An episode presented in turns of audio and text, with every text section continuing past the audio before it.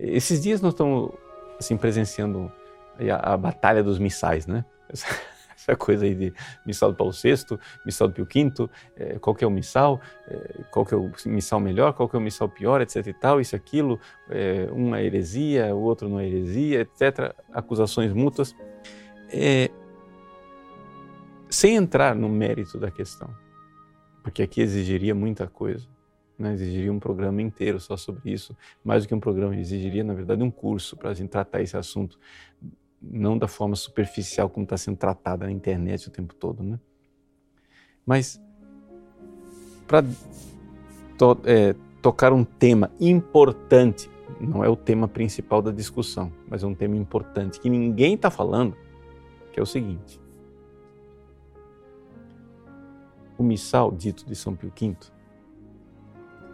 ele foi gerado ao longo dos séculos por santos e doutores da Igreja. O que acontece, porém, é que nos últimos séculos, de uma forma imperceptível, foi se perdendo o espírito de oração. Não é culpa do missal. Não é isso. Mas eu estou falando de outra coisa. Não estou falando do missal. Estou falando de outra coisa. Estou falando de uma doença que se instalou na igreja a falta de oração. Não é? Por exemplo, eu conheço um, um sacerdote meu amigo que quando ele era criança, ele é um pouco mais velho do que eu, então alcançou ainda é, alguma coisa dos padres antigos celebrando missa. Então, quando foi instalado o missal de Paulo VI, ainda havia aqueles padres que tinham dificuldade é, de se adaptar ao novo rito, então continuaram celebrando Pio V, eram padres velhinhos, etc, etc. E ele foi lá e, e ajudou missa por caridade para aqueles padres que precisavam de coroinhas para ajudar a missa, etc. Mas ele ficou traumatizado com o missal do Pio V. Porque via aqueles padres despachando a missa, muito mal rezada, né?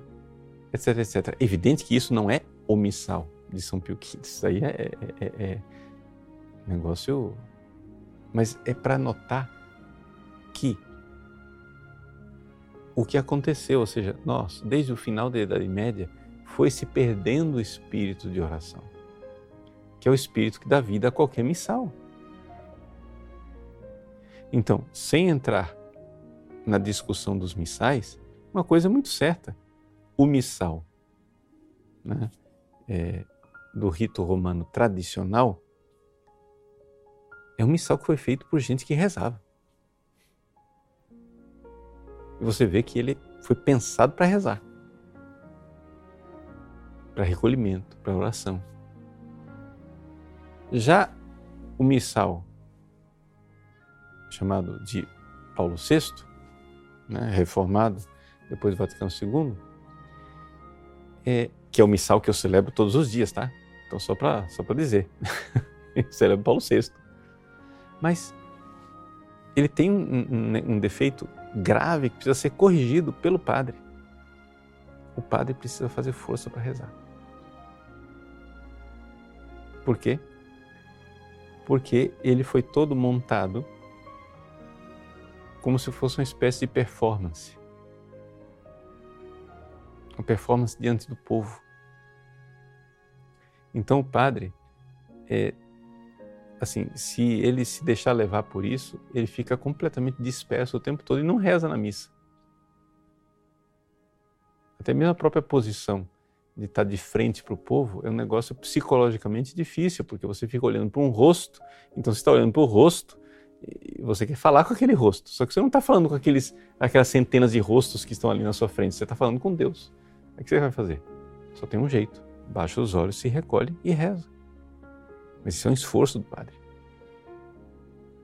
E a gente vê que muitas vezes, quando o padre não faz o esforço de rezar durante a missa, a missa vai se tornando mecânica, a missa vai se tornando sem sentido.